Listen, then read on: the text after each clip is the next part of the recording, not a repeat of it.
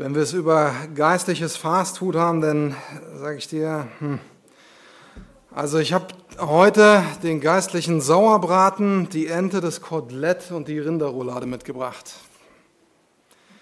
Das wird heute ein ziemliches Brett, was wir vor uns haben.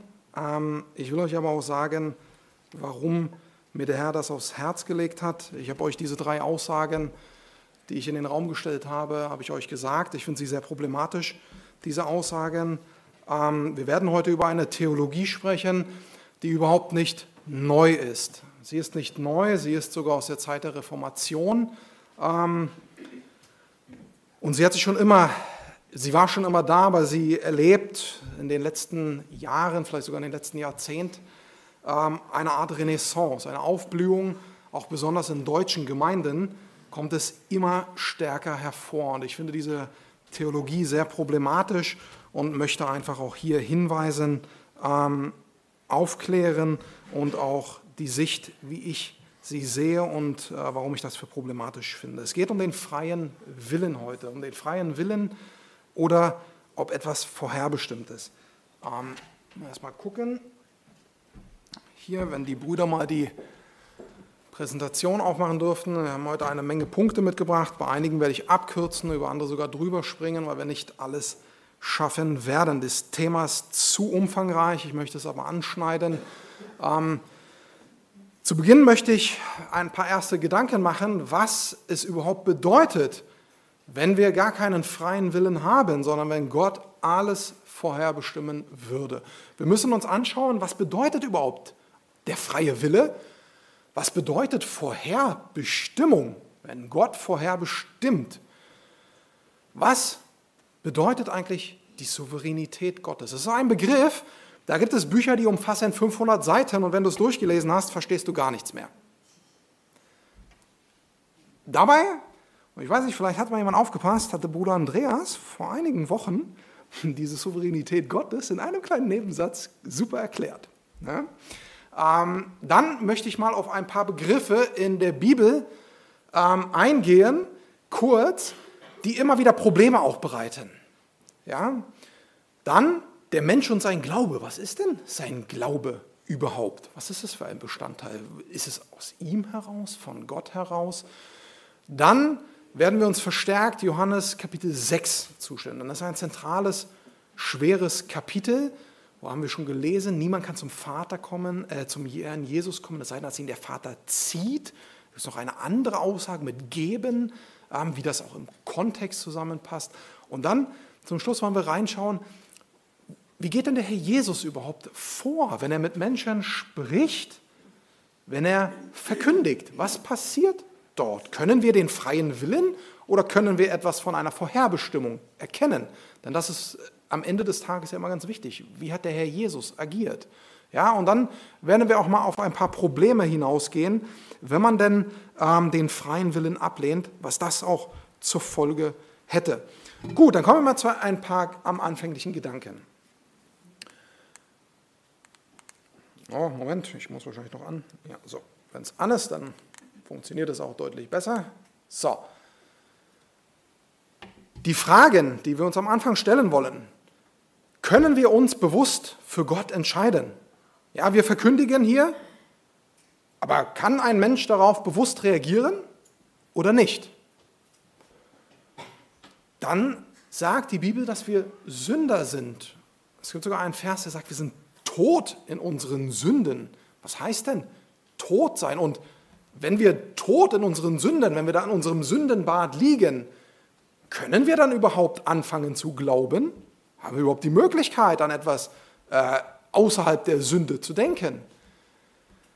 Dann eine entscheidende Frage, wenn es einen freien Willen gibt, wenn, wenn, wenn wir uns wirklich persönlich für Gott entscheiden können, reden wir dann noch über die Errettung aus Gnade oder ist der freie Wille ein Werk, was ich tue und wo wir über einen Werksglauben reden? Was ist die Souveränität Gottes? Heißt Souveränität, Gott hält alle Zügel in der Hand, er bestimmt alles, er plant alles und du hast gar keine andere Wahl mehr? Und wenn Gott vorherbestimmt zum ewigen Leben, was passiert dann mit denen, die er nicht vorher bestimmt hat? Bestimmt Gott für die Hölle? Kann es das geben? Diesen Themen wollen wir uns heute widmen. Am Anfang möchten wir mal klären, was wir eigentlich unter dem freien Willen verstehen sollen. Was bedeutet das? Ich habe jetzt, laufe im Leben und möchte ein Eis. Ja? So, liebe Kinder, was mögt ihr gerne? Vanille, Erdbeer? Wer mag Schoko? Da hinten schon eine Hand. Wunderbar. Johnny, Schoko. Genau, also ich mag eher so Banane, Vanille, Kokos. Ja, manchmal stehe ich auch da, hm, was nehme ich jetzt? Ja, drei Kugeln, uh, da wollen die Kinder auch gleich drei. Ähm, das funktioniert dann nicht immer so. Und ja, das heißt, der freie Wille bedeutet, ich kann mich entscheiden, was ich mache. Das besagt der freie Wille. Ich tue A oder B. Und was ich letztendlich entscheide, das hängt von meinem Motiv ab. Der Johnny hat sich bei Schokolade gemeldet. Das heißt, wenn er die Auslage sieht von all diesen Eissorten, würde er zur Schokolade tendieren, weil er sagt, es schmeckt ihm lecker. Das ist seine Entscheidung. Es schmeckt mir gut, ich nehme Schokolade. Ja? Aus diesem Wissen, dass Entscheidungen getroffen werden können, können wir auch in Gut und Böse, es gibt gute und es gibt schlechte Entscheidungen im Leben. Daraus sind sogar Gesetze entstanden, moralische Fragen. Und wir merken, wenn man sich, wenn es den freien Willen gibt und man sich entscheiden kann, was man tut, dann hängt damit unweigerlich auch die Moral zusammen. Denn du bist dafür verantwortlich, was du tust. Der freie Wille und sich entscheiden zu können, was ich tue, ist unweigerlich verknüpft mit Moral und auch mit Verantwortung und mit Schuld. Denn allein du entscheidest, was du tust. Und wenn es den freien Willen gibt, dann muss man auch sagen, kann man sich für etwas Gutes entscheiden. Wenn man sagt, der Mensch hat die Wahl, hat auch die Wahl, etwas Gutes zu tun. Wir haben die Wahl, jemanden zu hassen oder jemanden zu lieben, wenn wir die Wahl haben. Und das ist die Kernfrage, um die es sich dreht. Ist der Mensch die höchste Autorität für sich selbst? Kann er für sich selbst entscheiden, ob er tut, was er tut, oder ist er nur eine Marionette von jemand anderes, der für ihn bestimmt? Und das lässt mich auf den zweiten Punkt kommen. Was verstehen wir unter Vorherbestimmung? Was versteht die Theologie der Vorherbestimmung darunter? Wenn wir einen Atheisten fragen, ja, ist ganz klassisch heutzutage in der Wissenschaft verankert, sie sagen, an unserem Körper passieren biologische und chemische Prozesse. Und du tust, was du tust, weil diese Prozesse in dir sind. Ja? Ich nenne es mal die Unwiderstehlichkeit der Schokotorte. Du stehst vor dem Kühlschrank, machst den Kühlschrank auf und siehst diese Schokotorte und kannst nicht anders. Du musst sie herausnehmen und sofort reinbeißen. Das wäre unwiderstehlich. Du kannst nicht anders. Wenn wir das jetzt mal aufs Geistliche betrachten, bedeutet diese Sichtweise, Gott hat bestimmt, dass du an ihn glauben wirst. Du kannst nicht anders. Wenn er dich bestimmt hat, dann glaubst du daran. Und all diese Punkte sind vom Reform es fing an mit dem Reformator Calvin und äh, es gibt auch heute sehr bekannte Vertreter dieser Theologie und sie fassen das in einem sogenannten Tulip-Prinzip zusammen. Und ich will es gar nicht weit aus, sondern ich will euch einfach nur mal kurz verständlich machen, was dieses Prinzip besagt. Und ich, hier müsst ihr genau zuhören, ähm, dann da bin ich mal auf eure Reaktionen gespannt. Diese Theologie sagt, aufgrund der Erbsünde ist der Mensch vollkommen verdorben. Sein ganzes Herz ist verdorben. Und dadurch ist er unfähig, Gott zu antworten. Der Mensch kann nicht mit Glauben auf Gott reagieren, weil er unfähig dazu ist, weil sein ganzes Herz voll Sünde ist. Diese Theologie sagt, weil der Mensch unfähig ist, von sich aus zu glauben, muss Gott Menschen erwählen und bestimmen, dass sie glauben. Und das tut er aufgrund seiner Souveränität. Das wiederum heißt, und jetzt wird es spannend, und das könnt ihr gerne mal vergleichen mit dem, was ihr glaubt. Vielleicht ist ja auch jemand unter uns, der dieser Theologie anhängt. Ähm, es soll auch kein persönlicher Angriff sein, das beabsichtige ich nicht, ich hinterfrage.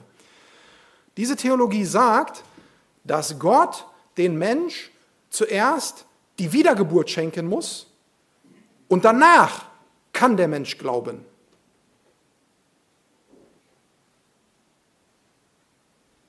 Denn würde der Mensch vorher glauben, wäre es eine Erlösung aus Gnade. Und so sagt die Theologie der Vorherbestimmung, und ich habe es mal hier aufgeschrieben, das ist die Reihenfolge. Gott erwählt einen Menschen, Gott schenkt die Wiedergeburt einem Menschen, dann reagiert der Mensch mit einem Glauben darauf, weil er ihm von Gott geschenkt wurde, und dann hat der Mensch die Erlösung. Das steht im krassen Widersatz zu dem, was seit 30 Jahren von der Kanzel hier gelehrt wird. Ich habe noch nie einen der Brüder das lehren gehört, was ich persönlich sehr gut finde. Denn was lehren wir? Ein Mensch muss zuerst erkennen, dass er ein Sünder ist. Er muss erkennen, dass er ein Problem in der Beziehung zu Gott hat und dass er Hilfe braucht. Er muss sich zu Gott umkehren, so nennt es die Bibel, und er muss glauben, dass der Jesus am Kreuz seine Schuld bezahlt hat. Und dann schenkt Gott die Wiedergeburt und dann hast du das ewige Leben. Es sind zwei ganz andere Ansätze von Theologie. Ganz, ganz anders. Und so möchten wir uns ein bisschen heute anschauen, wie es sich dann damit verhält, auf welche Verse sich jede Seite stützt und was der Herr Jesus am Ende predigt. Die Souveränität Gottes. Sie steht in einem krassen Spannungsverhältnis.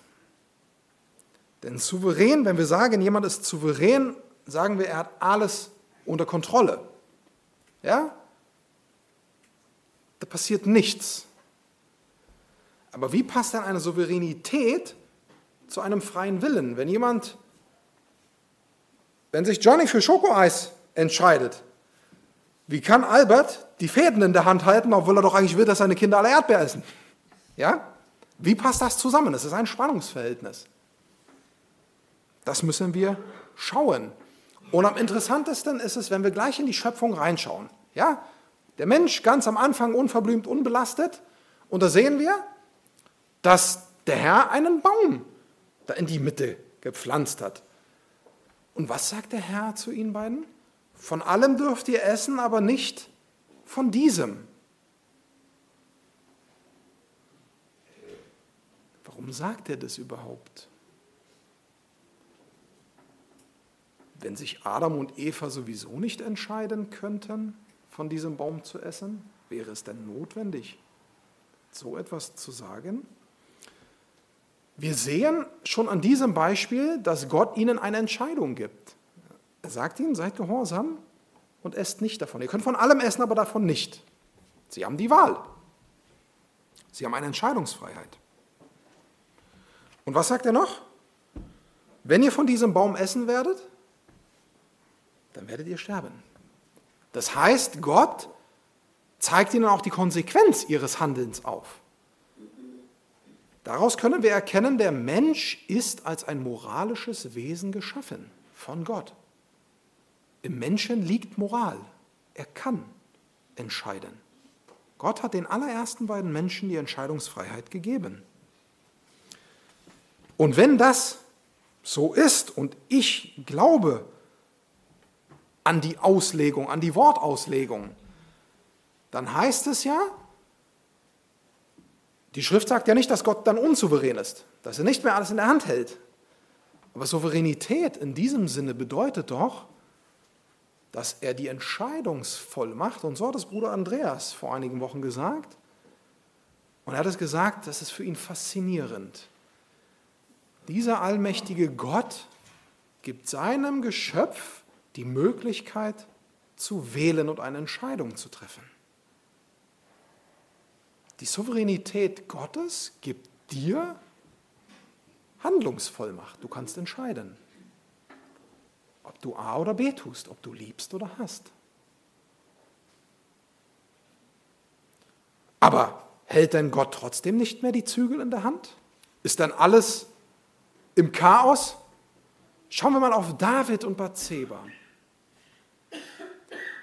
David hatte die freie Wahl, ob er, nachdem er eine nackte Frau weiter unten, abwärts vom Hang auf dem Dach nackt sieht, er hatte die Wahl, wegzuschauen, sich wegzudrehen, er hat die Wahl getroffen, hinzugehen und seine Ehe zu brechen.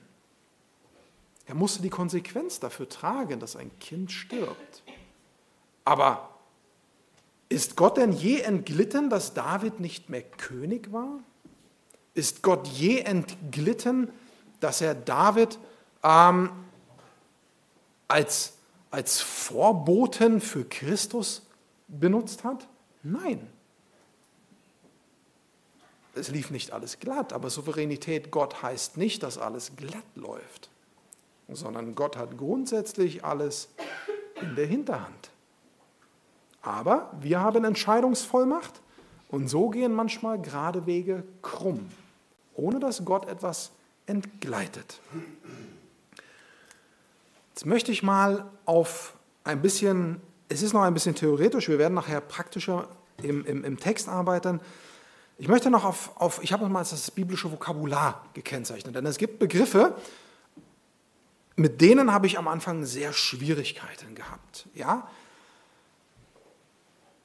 Das, der erste Begriff, das ist so eine Begriffsgruppe, da lesen wir manchmal in der Bibel die Begriffe Vorhersehung, Vorkenntnis, Vorherbestimmung. Das heißt, wenn wir in einen Duden reinschauen, heißt es nichts weiter als, jemand weiß etwas, bevor es passiert. So. Wenn wir jetzt draußen fragen, was würdest du gerne wissen, bevor es passiert? Ja, also neun von zehn würden sagen, die Lottozahlen gerne. Hm? Das ist Vorhersehung. Ja, das würde ich gerne wissen. Ja? Oder Menschen, die für Samstag einen Ausflug planen, oh, wie wird das Wetter? Wie muss ich mich anziehen? Ja? Das ist etwas zu wissen, bevor es passiert. So. Und jetzt kommen wir mal auf einen interessanten Vers, Apostelgeschichte, was wir erst vor kurzem hatten. Apostelgeschichte 2,23. Dort sagt Petrus äh, zu dem Volk, diesen Jesus, der nach Gottes festgesetztem Ratschluss und Vorhersehung dahingegeben worden war. So. Was heißt das? Nach Gottes Ratschluss und Vorhersehung. Das bedeutet, Gott ist allwissend. Er sieht voraus. Er sieht auch dein Leben voraus. Was in einer Minute, in einer Stunde, in zehn Tagen von deinem Leben passiert, weiß er alles.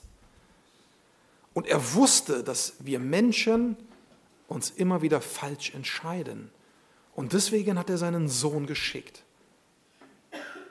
Er wusste, was passieren wird, das Leid der Sünde in dieser Welt, das Leid, was wir zwischenmenschlichen Beziehungen verursachen, dadurch, dass die Sünde in uns ist, das hat der Herr gesehen und dafür hat er seinen Sohn geschickt. Er hat es festgelegt.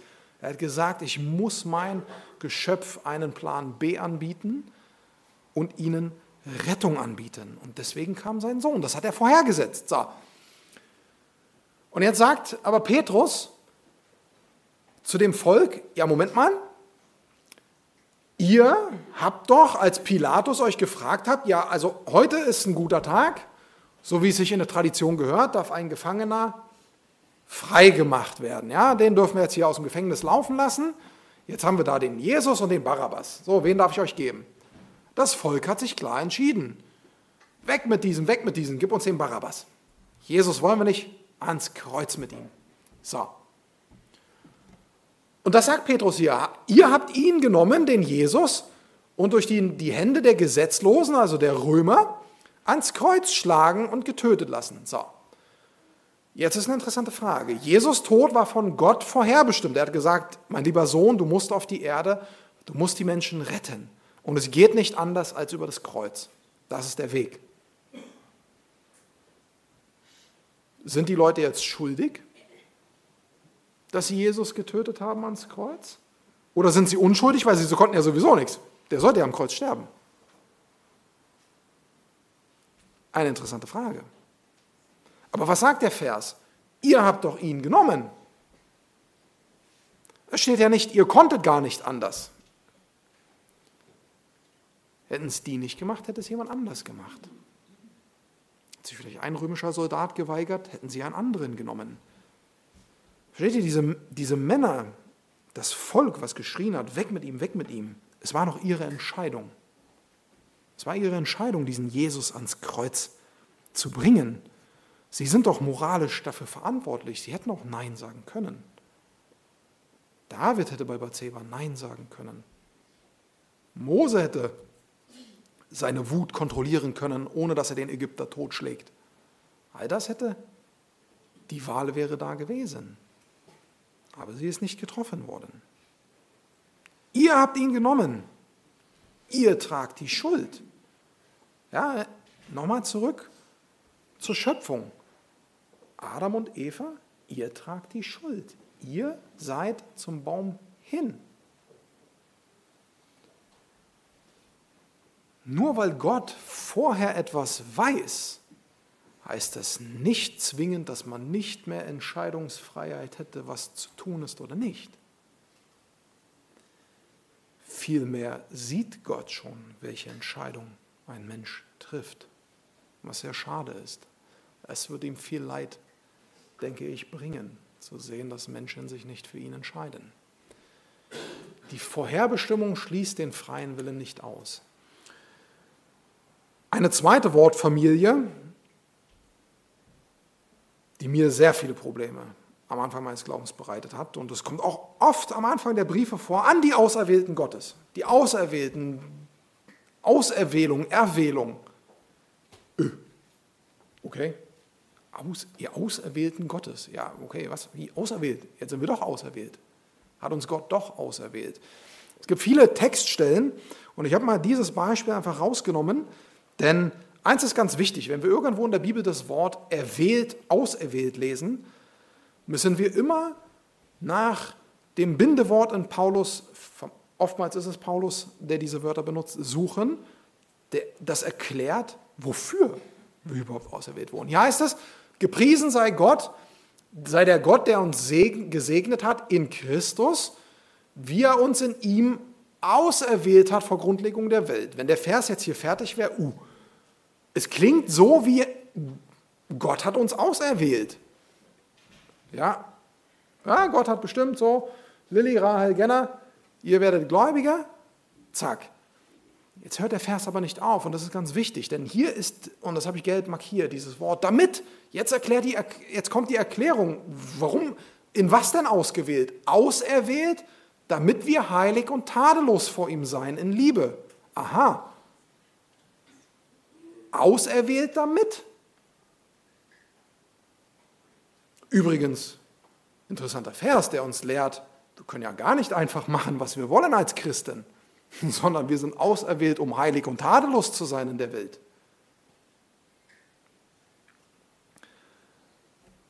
Nehmen wir mal an, Gott würde erwählen. Gott würde Menschen erwählen, die gerettet sind. Und wir lesen 2. Petrus 3,9. Der Herr ist langmütig und geduldig und will nicht, dass eine Seele verloren geht.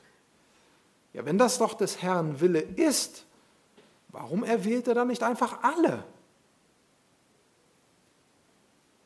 Wenn Gott alles vorherbestimmt und alles festsetzt und niemand eine Wahl hat, und er die Menschen liebt, warum erwählt er dann nicht einfach alle? Warum macht er nicht Schnips und alle unsere Verwandten, über die wir so trauern und Schmerz empfinden, glauben auf einmal?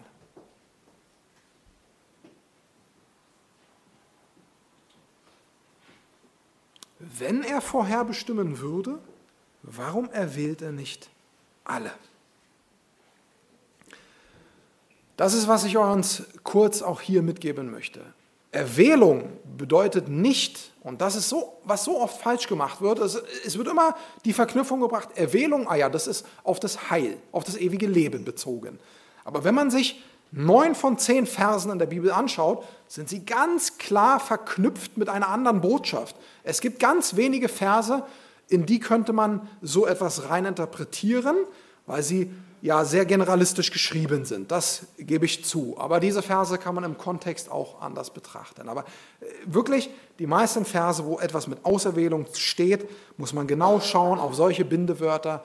Warum, in was sind wir auserwählt? Und hier heißt es, damit wir heilig und tadellos seien. So, wir wollen uns jetzt angucken, was der Mensch und sein Glaube eigentlich ist. Es gibt diesen Vers in Epheser 2.1, der sagt, und da sagt Paulus den Ephesern über ihre Vergangenheit, ihr wart tot durch Übertretungen und Sünden. Ihr wart tot. Und die Frage ist, was bedeutet denn tot sein? Was bedeutet dieses Todsein? Es gibt biblische Tatsachen da kommen wir alle überein. Wir sind Sünder vor Gott, das heißt, sein Maßstab, was er sich ursprünglich vor uns gesetzt hat, haben wir vollkommen verfehlt, andere Richtung gelaufen und so etwas bedingt Strafe, denn Ungehorsam ist eine Sünde und im Himmel gibt es sowas nicht, kann es sowas nicht geben. Wir sind schuldig. Dann stimmen wir alle überein, dass wir eine Hilfe brauchen, ja, so eine Art Schlichter, der das kaputte Verhältnis wieder glatt bügelt. Und diese Errettung geschieht aus Gnade. Es ist etwas Unverdientes, was uns aber gut tut. Und wir können es nicht tun, weil sonst wäre es unfair. Sonst wären wir in der Evolutionstheorie, der Starke kriegt es hin und der Schwache, der hat halt Pech gehabt. Ja? Und diese Gnade Sie muss im Glauben angenommen werden. Aber die Frage ist, wo liegt denn jetzt der Ursprung des Glaubens? Ist es ein freier Wille? Reagieren wir mit einem Glauben oder muss Gott uns diesen Glauben schenken? Ja?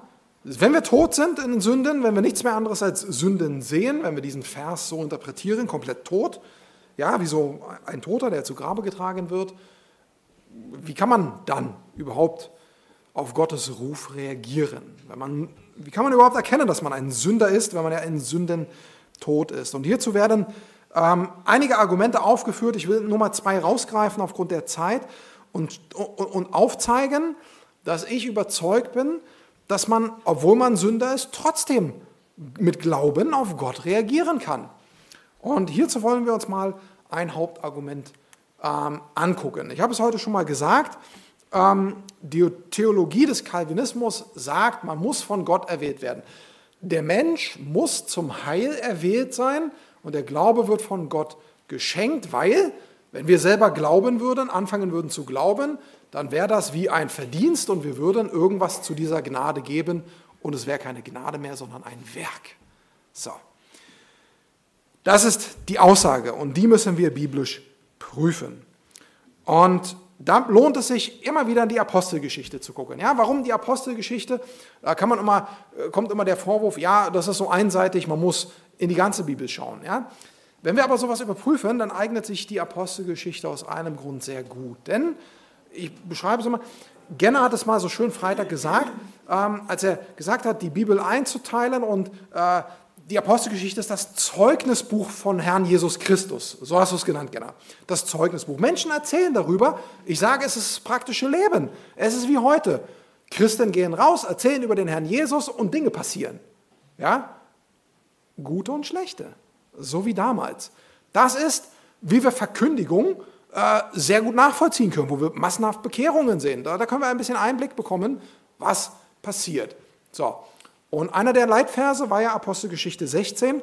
Und das ist, denke ich, jedem bekannt, der Kerkermeister von Philippi. Ja, ein Paradebeispiel eines Menschen, der merkt, sein Leben gerät in Wanken, ein Erdbeben. Er ist kurz davor, Selbstmord zu begehen, weil er denkt, seine Gefangenen sind entschlüpft.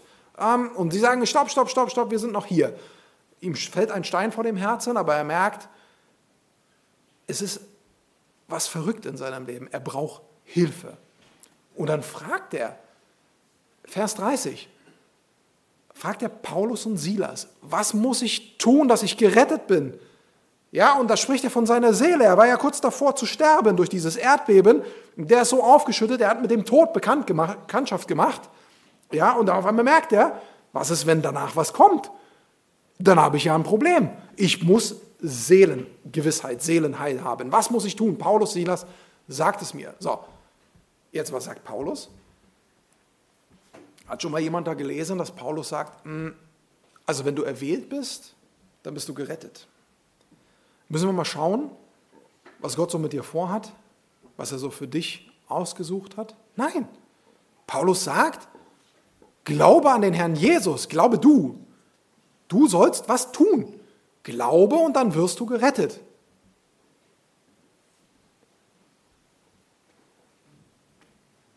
Ist das jetzt ein Verdienst, zu glauben?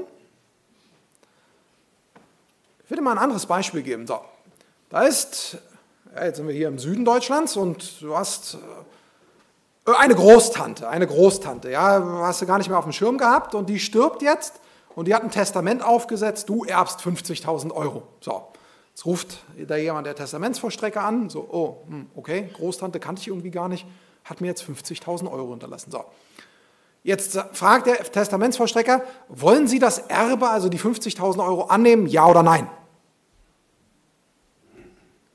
äh, ja, okay, da nehme ich es an. Du kriegst jetzt die 50.000 Euro. Aber hast du denn wirklich irgendwas dafür getan? Also, du wurdest ja angerufen. Hast ja, du hast ja nichts gespart. Kann man, das, kann man dazu sagen, man hat etwas getan, um das zu verdienen? Aus meiner Sicht nein. Das ist wie ein Geschenk. Und so sehe ich den Herrn Jesus als ein Geschenk an. Du kannst es annehmen oder ablegen. Es steht vor deiner Tür. Gott hat es da mit der schönsten Schleife hingestellt, noch ein Zettelchen hingeschrieben, ich liebe dich. Nimm es an. Dann kannst du bei mir sein. Und jetzt hast du die Wahl. Die Frage ist aber, warum fangen Menschen auf einmal an zu glauben? Die einen glauben ja und die anderen nicht. Die lehnen das total ab. Ja, ist also doch, dass Gott den Glauben schenkt und jetzt ist dann 1, 2, 3 und dann wieder 1, 2, 3 und alle mit Nummer 3 kriegen den Glauben nicht. Schaut mal in Apostelgeschichte 20, Vers 30, 31, da steht etwas. Darum, warum Menschen anfangen zu glauben. Da steht, noch viele andere Zeichen tat Jesus, noch mehr. Ja, die Bibel ist nur ein kleiner Ausschnitt. Diese aber, unsere Bibel, das ist aufgeschrieben, damit ihr glaubt, dass Jesus der Christus, also der Erlöser ist, der Sohn Gottes, damit ihr durch den Glauben an ihn Leben habt. Die Bibel zeigt uns klar auf, wer wir sind, nämlich Sünder.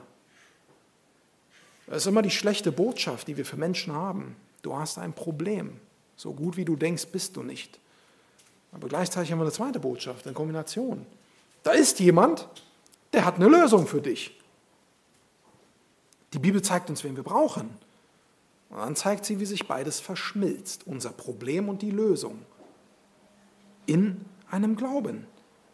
Glaube entsteht, weil Menschen Zeugnisse hören von anderen Christen, wie sich ihr Leben verändert hat, weil sie sehen, dass Menschen anders werden.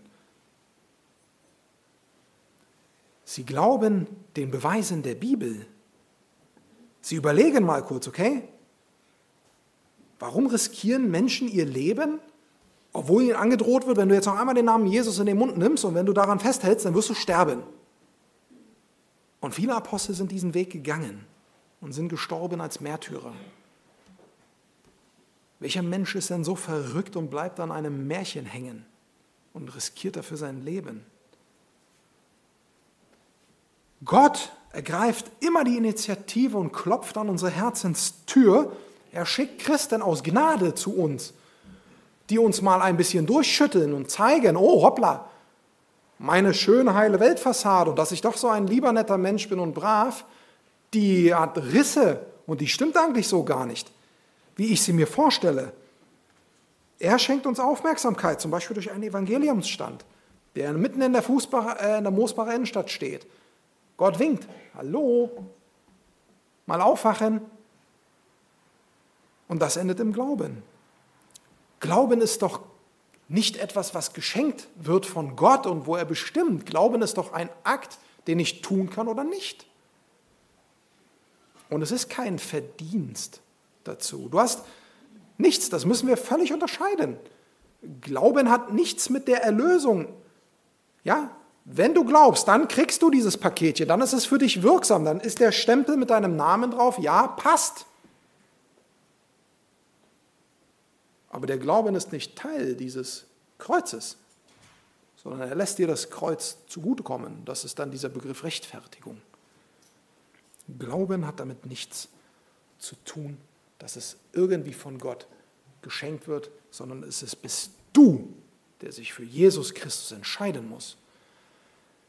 Ein weiteres Argument, was immer wieder angeführt wird, dass es keinen freien Willen gibt, dass wir gar nicht von uns auch aus glauben können, heißt, ja, Moment mal, du bist doch ein Sünder, durchaus schlecht. Wie kannst du denn etwas Gutes erkennen? Weil die Erlösung, das, was Gott uns anbietet, das ist ja etwas Gutes. Aber wie kannst du das denn erkennen, wenn du ja schlecht bist? Ja?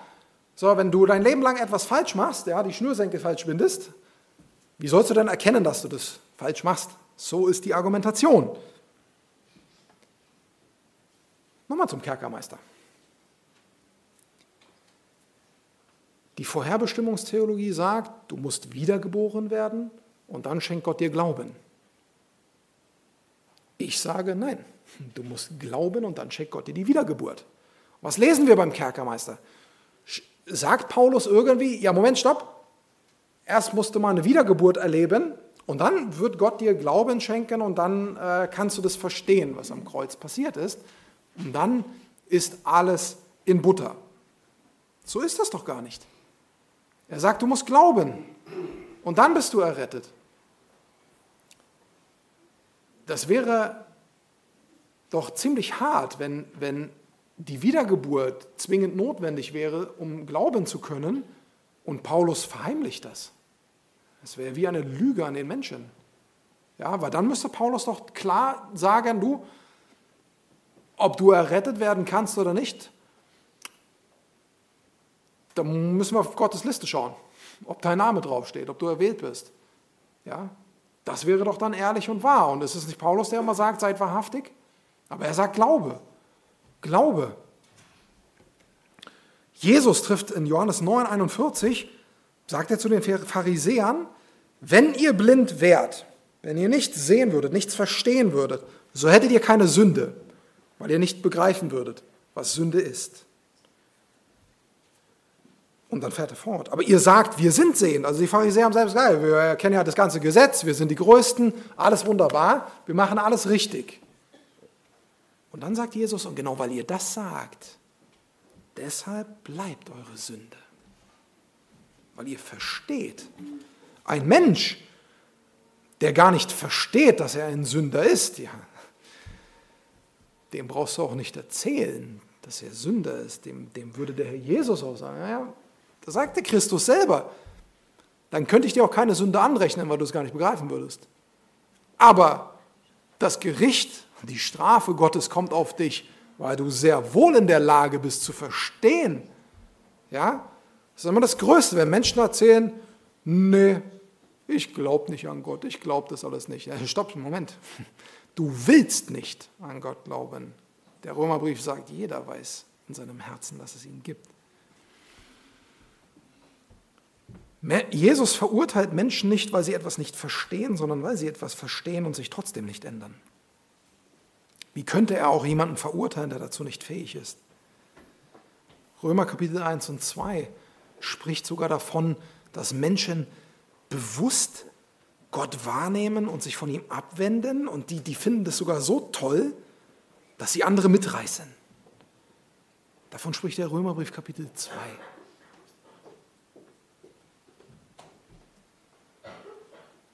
Aber wie kommen Christen auf diese Idee, dass wir nicht glauben könnten? Und es ist eine mittlerweile sehr populäre Idee, das muss man sagen. Weil sie sagen, in Epheser 2.1 steht, wir sind tot.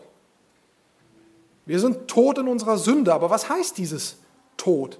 Aus der, und hier will ich mal eine Unterscheidung treffen. Dieses Wort müssen wir in der Ewigkeit sehen. Wenn du in deinen Sünden bleibst und Jesus nicht als Erlöser annimmst, dann bist du in der Ewigkeit gesehen tot. Ewigkeitstod.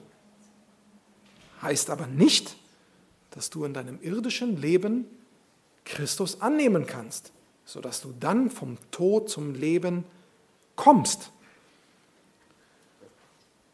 Lass uns wieder zu den ersten beiden Menschen kommen. Ja? Paradebeispiel, wie man es nicht macht, wie man sündigt. So. Wenn, es, wenn Tod in den Sünden bedeuten würde, wir wären nicht mehr in der Lage zu verstehen, was Sünde ist, dann hätten wir jetzt in 1. Mose 3 ein Problem. Was passiert denn nach der Sünde? Oh, wir sind nackt. Wer hat Ihnen denn erzählt, dass Nacktsein jetzt gerade schlecht ist? Gehen Sie weiter, unbehelligt, Arm in Arm durch den Garten Eden? Nein, die hocken hinterm Busch. Oh, aha, da ist eine Erkenntnis da, da ist was schiefgelaufen. Adam und Eva haben erkannt, dass etwas schiefgelaufen ist. Sie haben erkannt, dass sie gesündigt haben. Sonst würden sie doch überhaupt nicht, wer sich versteckt, der weiß, dass es gleich Strafe gibt. Ja? Deswegen sind doch Menschen auch so, wenn sie ertappt werden, erstmal kurz irgendwie versuchen, eine Notlüge daraus zu manövrieren, weil sie wissen, äh, wenn jetzt die Wahrheit kommt, dann gibt es Ärger. Wir verstehen das komplett. Ja? Adam antwortet ja auch nicht, ja Gott, was ist das Problem? Da hing ein Baum, ich habe gegessen, fertig. Woher soll ich denn wissen, dass es falsch ist? Nein, er reagiert wie jeder von uns. Die war schuld. So ist jeder Sünder. Wenn er ertappt ist, naja, ich war es nicht, der ist schuld. Jeder. Weil der Spiegel, der uns das Wort Gottes vorenthält, einfach manchmal sehr unerträglich ist zu sehen, wie man wirklich im Herzen ist. Das ist sehr schlimm. Wir könnten jetzt auch noch über 4. Mose, über den Biss der Schlange eingehen, aber das äh, will ich jetzt mal rübergehen. Ich will euch hier mitgeben, wenn wir in die Bibel reinschauen, und das ist nicht nur im Mosebrief, so ist es überall so, wir sehen, dass Menschen in der Lage sind, nachdem sie gesündigt haben, zu verstehen, dass sie Sünder sind. Das ist nicht so, dass sie äh, unbeschwert durchs Leben weiterlaufen. Sie verstehen, der Mensch ist in der Lage, auch wenn wir Sünder sind und tot aus der Ewigkeitsperspektive sind, verstehen wir, was das Problem ist. So, müssen wir mal, das überspringen wir mal, dieses Thema. Jetzt kommen wir noch zu zwei Versen, ähm, die ja so die Hauptargumente der Theorie des, der Vorherbestimmung sind. Und die sind auch sehr schwer zu verstehen. Aber hören Sie uns heute mal kurz angucken. Es ist äh, Kapitel 6 und das sind Schlüsselverse. Äh, zu dem Zeitpunkt hat Jesus schon einige Wunder vollbracht. Ja, da war schon eine Speisung geschehen. Ähm, und dann kommt dieses Kapitel 6. Und Jesus hat mit diesem Kapitel ein übergeordnetes Ziel. Er spricht ja zu Juden. So, Wen kannte jeder Israelit? Ich bin mir auch sicher, heutzutage kennt jeder Israelit Jahwe. Jeder wusste, wer der Schöpfer Gott ist. Ja, ob sie nun mit ihm laufen oder nicht, nein. Und Jesus versucht in diesem ganzen Kapitel die Verbindung zu schaffen. Er will ihnen klar machen, ich komme von ihm. Und dann fragen sie ihn, Kapitel 6, Verse 30, 31, ja, äh, Jesus, was tust du denn für ein Zeichen? Was können wir denn sehen, dass wir dir glauben sollen? Ja, was wirkst du? Und übrigens, da wollen wir jetzt mal was Großes sehen, weil äh, unsere Väter, die haben das Manna in der Wüste gesehen. Ja? Essen kam vom Himmel, das Manna lief aus dem Felsen raus. Jetzt wollen wir schon was sehen, äh, dass du von Gott kommst. Und dann erklärt er ihnen, Leute, das Manna, das war schön und gut, aber ich bin viel größer als das Manna. Ich bin das Manna, was der Gott, euer Vater, jetzt rausgeschickt hat. Und dann sagt er, ich bin das Brot des Lebens, wer zu mir kommt, wird nicht hungern, wer an mich glaubt, wird nicht dürsten. So, Sie sollen also an Jesus glauben und bekommen dann ewiges Leben. Und dann sagt er in Vers 36, aber ihr habt mich gesehen und doch glaubt ihr nicht. Ihr habt mich gesehen und doch glaubt ihr nicht. Wieso glauben sie nicht? Und jetzt kommen wir zu zwei schweren Versen, die immer wieder herangeführt werden, wo gesagt wird, ja, sie können nicht glauben, weil Gott hat sie nicht erwählt. Wenn wir Vers 37 und 39, dann heißt es, alles, was mir der Vater gibt, sagt Jesus uns erst, was mir der Vater gibt, was wird zu mir kommen und wer zu mir kommt, den werde ich nicht hinausstoßen, denn das ist der Wille des Vaters, der mich gesandt hat, dass ich nichts verliere, was er mir gegeben hat. So, wie sollen wir das jetzt verstehen? Also, können Menschen nicht glauben, weil Gott der Vater sie nicht Jesus gegeben hat und nur jeder, der, der, der, der äh, vom Vater an Jesus gegeben wird, kann glauben? Wenn man das einzeln betrachtet so sieht, dann ganz ehrlich, dann kann man zu der Schlussfolgerung kommen, dass es keinen freien Willen gibt. Wenn man das einzeln betrachtet, ja, das hat einen ganz starken Hang dazu. Aber diese Auslegung werde ich euch zeigen, dass sie trotzdem nicht richtig sein kann, weil sonst wären schon Teile im Kapitel vorher falsch und Teile in diesem Kapitel danach vollkommen falsch. Denn in Johannes 5,40 sagt er, und doch wollt ihr nicht zu mir kommen, um das Leben zu empfangen. Ihr wollt nicht. Das sagt Jesus zu den Pharisäern, die ihm zuhören oder zu, den, zu dem Volk. Also wie kann sich denn jemand gegen Jesus entschieden? Wie kann denn jemand nicht wollen, wenn er gar keinen freien Willen hat? Das würde überhaupt nicht funktionieren. Johannes 6,40, das ist der Wille dessen, der mich gesandt hat, dass jeder, der den Sohn sieht und an ihn glaubt, ewiges Leben hat. Ist das nicht eine aktive Aussage? Jeder, der glaubt an den Sohn, der hat das Leben. Der Vater aber gibt uns wie können wir diese Aussage verstehen? Und jetzt kommen wir wieder zu der Wiedergeburt. Menschen sehen, hören etwas über Jesus Christus, erkennen, dass sie Sünder sind und entscheiden sich an Jesus zu glauben. Wer schenkt denn die Wiedergeburt? Schenkt uns Jesus die Wiedergeburt? Nein, der Vater schenkt die Wiedergeburt. Das ist die Aufgabe des Vaters. Der Vater schenkt die Wiedergeburt. Und was passiert nach der Wiedergeburt? Was, wessen Teilleibes werden wir? Von Jesus, seiner Gemeinde. Wir werden Teil von ihm. Durch die Wiedergeburt übergibt uns der Vater an seinen Leib. Der Herr Jesus ist erst dein Hirte, wenn du ihm angehörst. Danach ist er auch dein Schöpfer, aber er ist noch nicht dein Erlöser. Wenn du Jesus nicht angenommen hast, dann ist er noch nicht dein Hirte. Kannst du nicht sagen, das ist auch mein Hirte, sondern nur, wenn du dich klar für Jesus entschieden hast.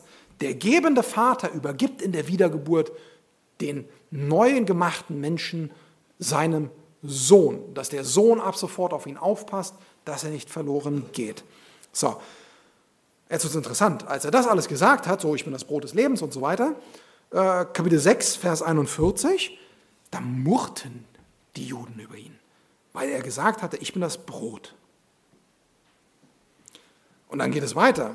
Vers 44 und 45 sagt er, niemand kann zu mir kommen, es sei denn, dass ihn der Vater zieht. Ja, was jetzt was ganz anderes. Ja, zuerst haben wir von einem gebenden Vater gelesen, jetzt ist er ein ziehender Vater. Aha, muss also, glaubt ein Mensch nicht, weil, weil, weil der Vater ihn nicht zu Jesus zieht? Nein. Was hat der Vater gesagt, als Jesus getauft wurde? Da, auf den schaut. Das Ziehen ist eine werbende Stimme, Geschwister. Er zeigt überall und jedem Menschen dieses Geschenk. Was wussten alle Israeliten? Sie kannten die Schriften, was die Propheten gesagt haben. Die wussten, dass da irgendwann jemand kommen soll, der sie erlöst, der ihnen Rettung bringt. Das wussten sie. Und jetzt sagt der Vater, schaut mal, das ist er, den ich euch versprochen habe. Den habe ich euch versprochen.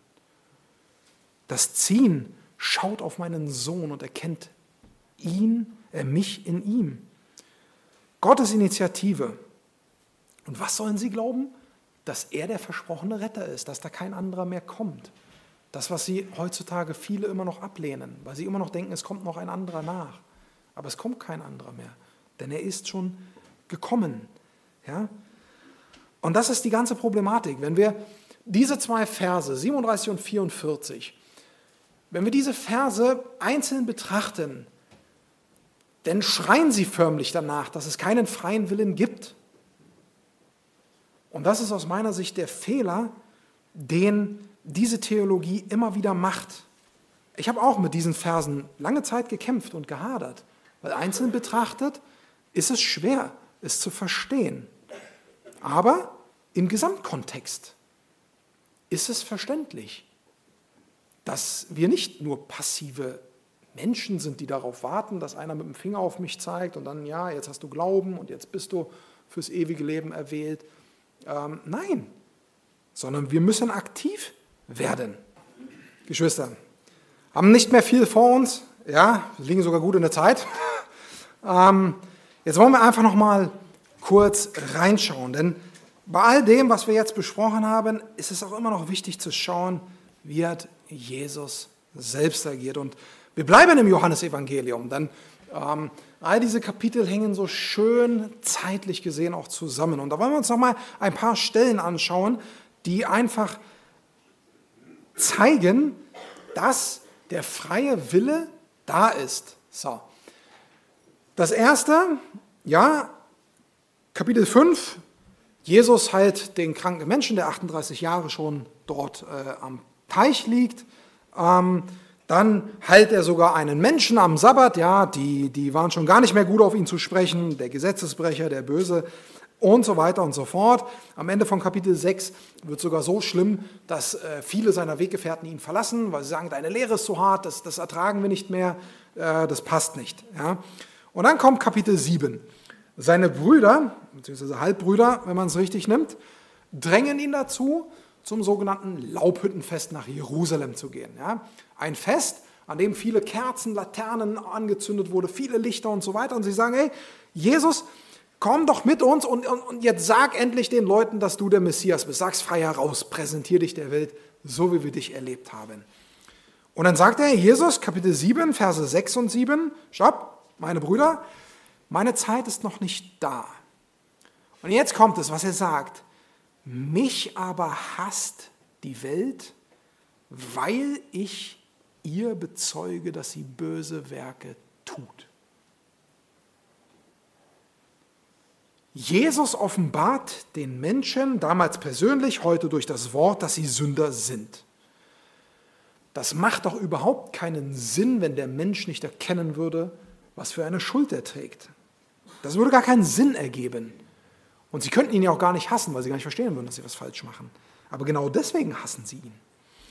Und irgendwann in der Mitte des Festes kommt er nach Jerusalem, die anderen sind schon vorher, er geht dahin und dann fängt er wieder an zu lehren im Tempel, ja, war ja seine Gewohnheit, im Tempel zu lehren. Und Vers 15 fragen die Leute sich selber, Mensch, was ist das für eine Lehre? Haben wir noch nie gehört, das ist was Neues. Wo, wie kennt der sich in den Schriften so gut aus? Ja, Jesus hat ja nur das Alte Testament gelesen. Gab ja noch gar kein Neues Testament. Ja, und die kannten das. Was ist das? Die haben verstanden, was er da lehrt. Die konnten das beurteilen.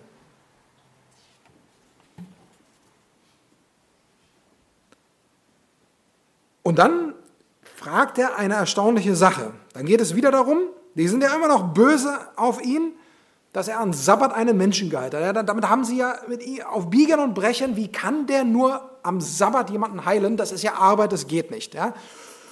Und dann sagt der Herr Jesus, sag mal, liebe Pharisäer, nach der guten alten gesetzlichen Tradition beschneidet ihr doch auch am Sabbat.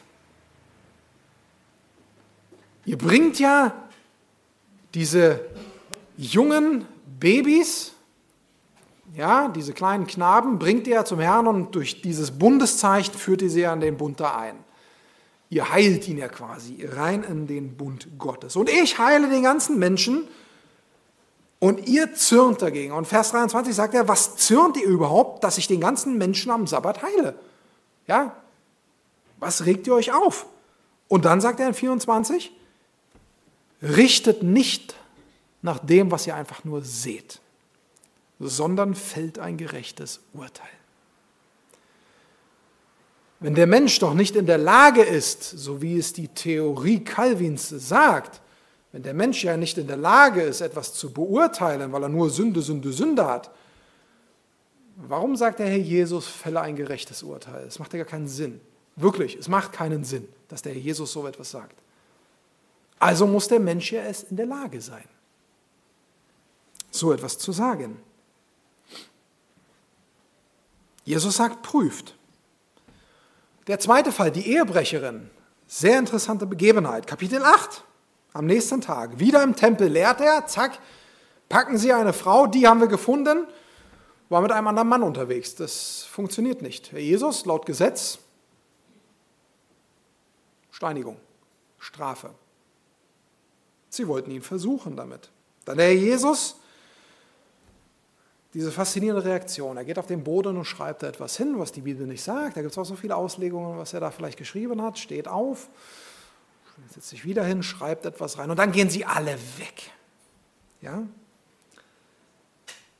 Aber vorher sagt er ihnen ja noch, wer unter euch ohne Sünde ist, werfe den ersten Stein auf sie.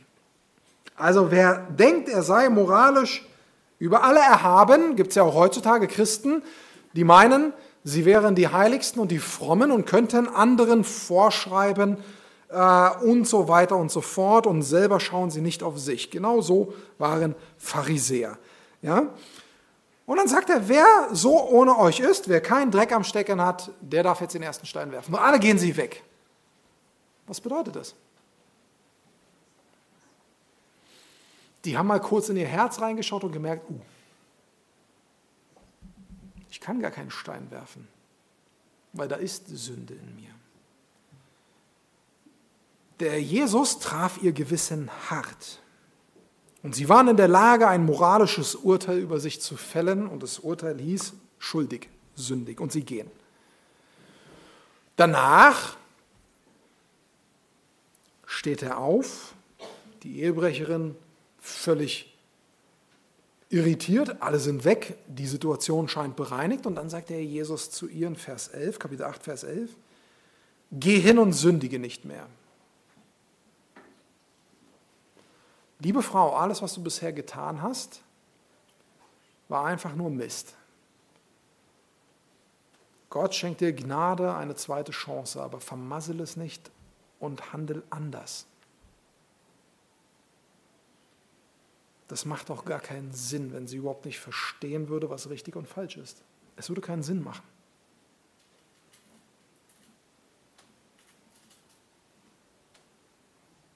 Dann offenbart sich der Herr Jesus als das Licht der Welt. Und er von, spricht weiter von dem Ursprung von seinem Vater.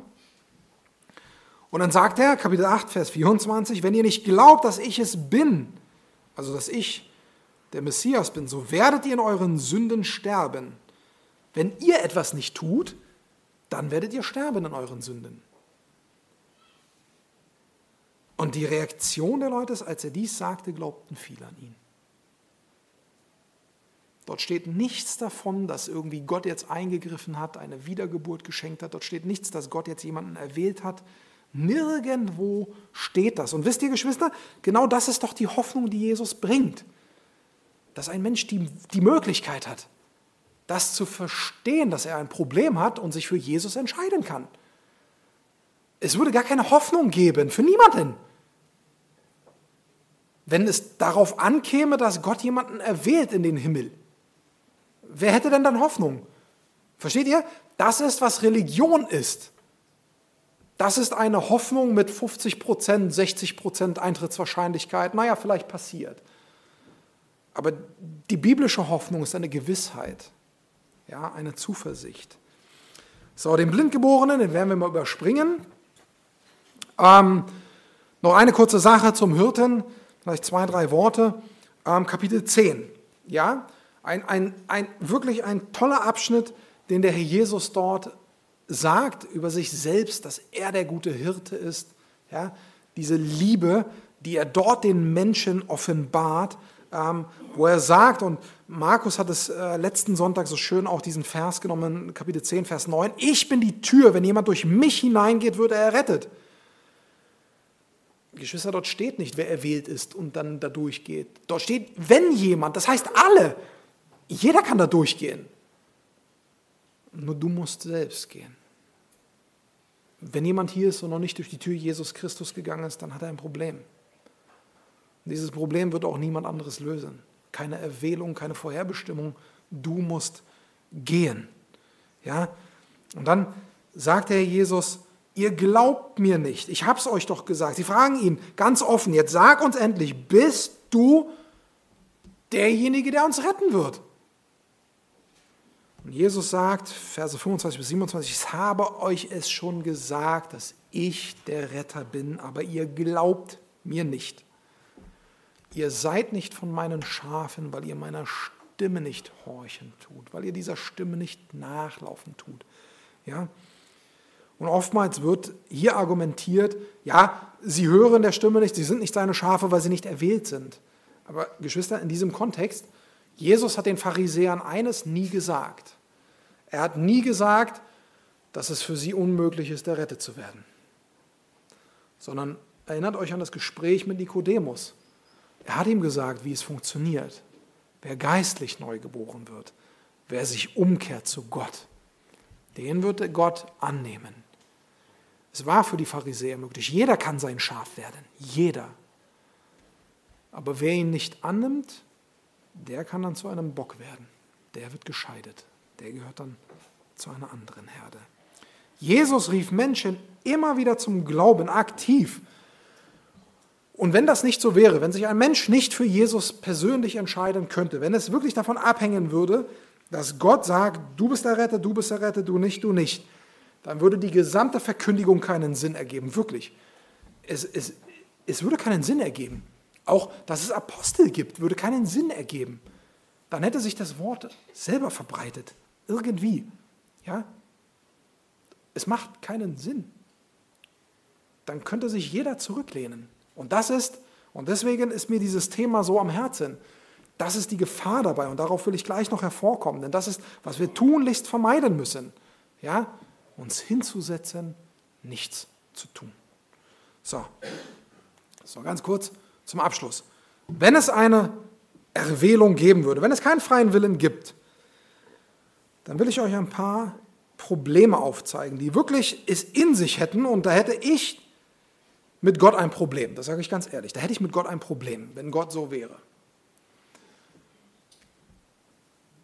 Wenn Gott sagt, du bist errettet, du bist errettet, du nicht, du nicht, wäre das gerecht? Mal ganz ehrlich, wäre das gerecht? Oder wäre das wie Lottozahlen für jeden? Da kannst du auch nicht sagen, weil alle schuldig sind oder jeder Sünde ist, das wäre trotzdem ungerecht, weil Gott könnte auch sagen, du, du, du, du, du alle. Das ist doch nicht gerecht wahllos Menschen zum, zu, in die Himmel äh, zu erwählen und den Rest.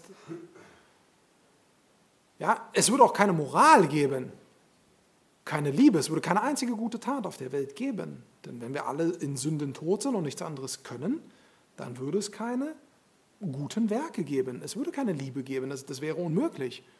Aber wenn wir reinschauen, es gibt auch diese guten Werke bei ungläubigen Menschen. Das ist so, das ist eine Tatsache. Das können wir sehen. Ja? Wenn Gott Menschen in den Himmel erwählen würde, dann wäre die andere Seite der Medaille, dass er Menschen auch in die Hölle erwählt. Das ist ein Argument, was die Theologie der Vorherbestimmung gar nicht gerne hört. Aber das ist ein, ein, ein, Fakt, anders kann man es nicht drehen, weil wenn Gott zu dir nicht sagt, du kommst rein, dann sagt er automatisch, du bist draußen. Es, ist, es geht nicht anders.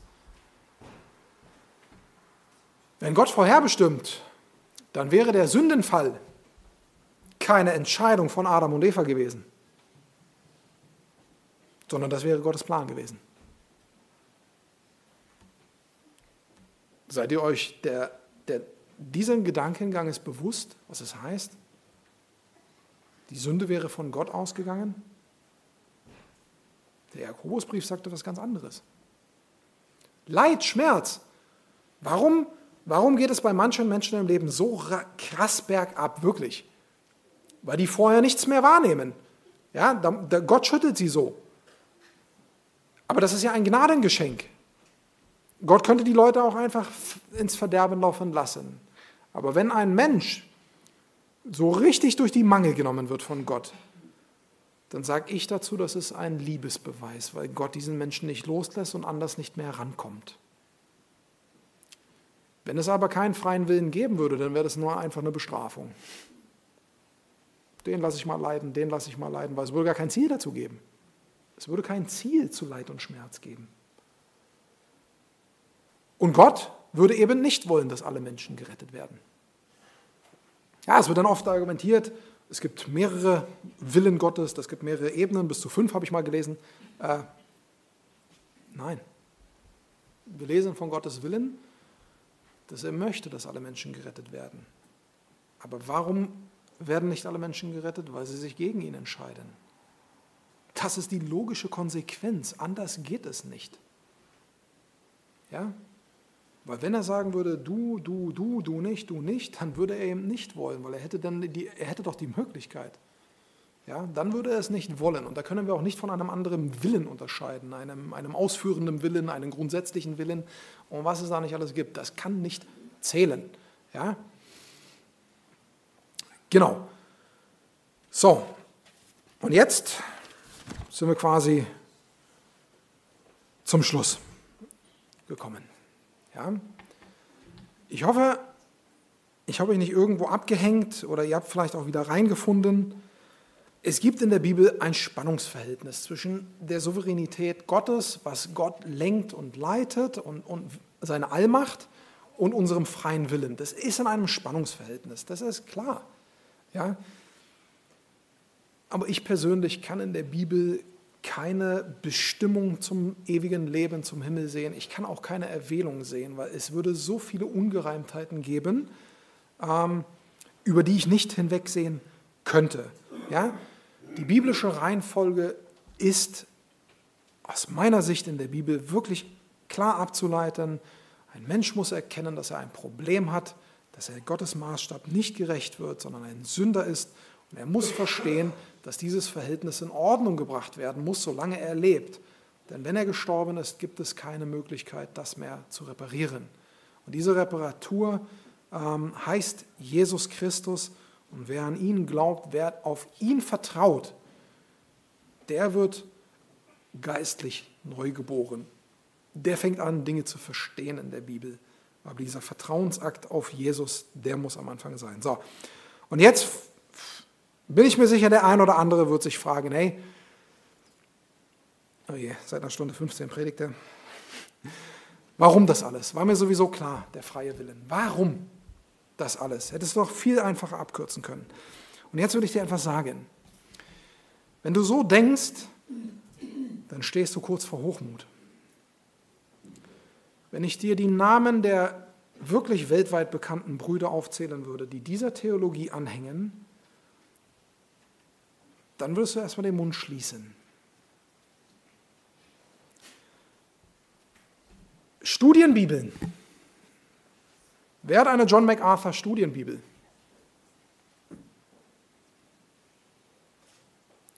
Wisst ihr, was ihr da in der Hand haltet? Das ist einer der führenden Theologen der Vorherbestimmungstheorie. Ich will euch mal zitieren, was er zu Johannes 6,44 sagt. Die Schrift zeigt auf, dass der Mensch keinen freien Willen besitzt, da er unter die Sünde versklavt ist, totale Verderbtheit, und nicht glauben kann, ohne dass Gott ihn dazu befähigt. Das Ziehen hier ist jener nur für die auserwählen wirksam, die Gott in seiner Souveränität zur Errettung erwählt hat. Die ist in Deutschland über anderthalb Millionen Mal verkauft, diese Studienbibel. Und viel zu oft passiert es, dass Christen einfach Kommentierungen lesen, lesen, lesen und den Geist Gottes gar nicht mehr in sich arbeiten lassen. Und dann wird diese Theologie aufgenommen. Zack, das wird geschluckt. Ja? Diese Theologie hat im Kern 20 Verse und baut sich ein Konstrukt und alles wird reingepresst.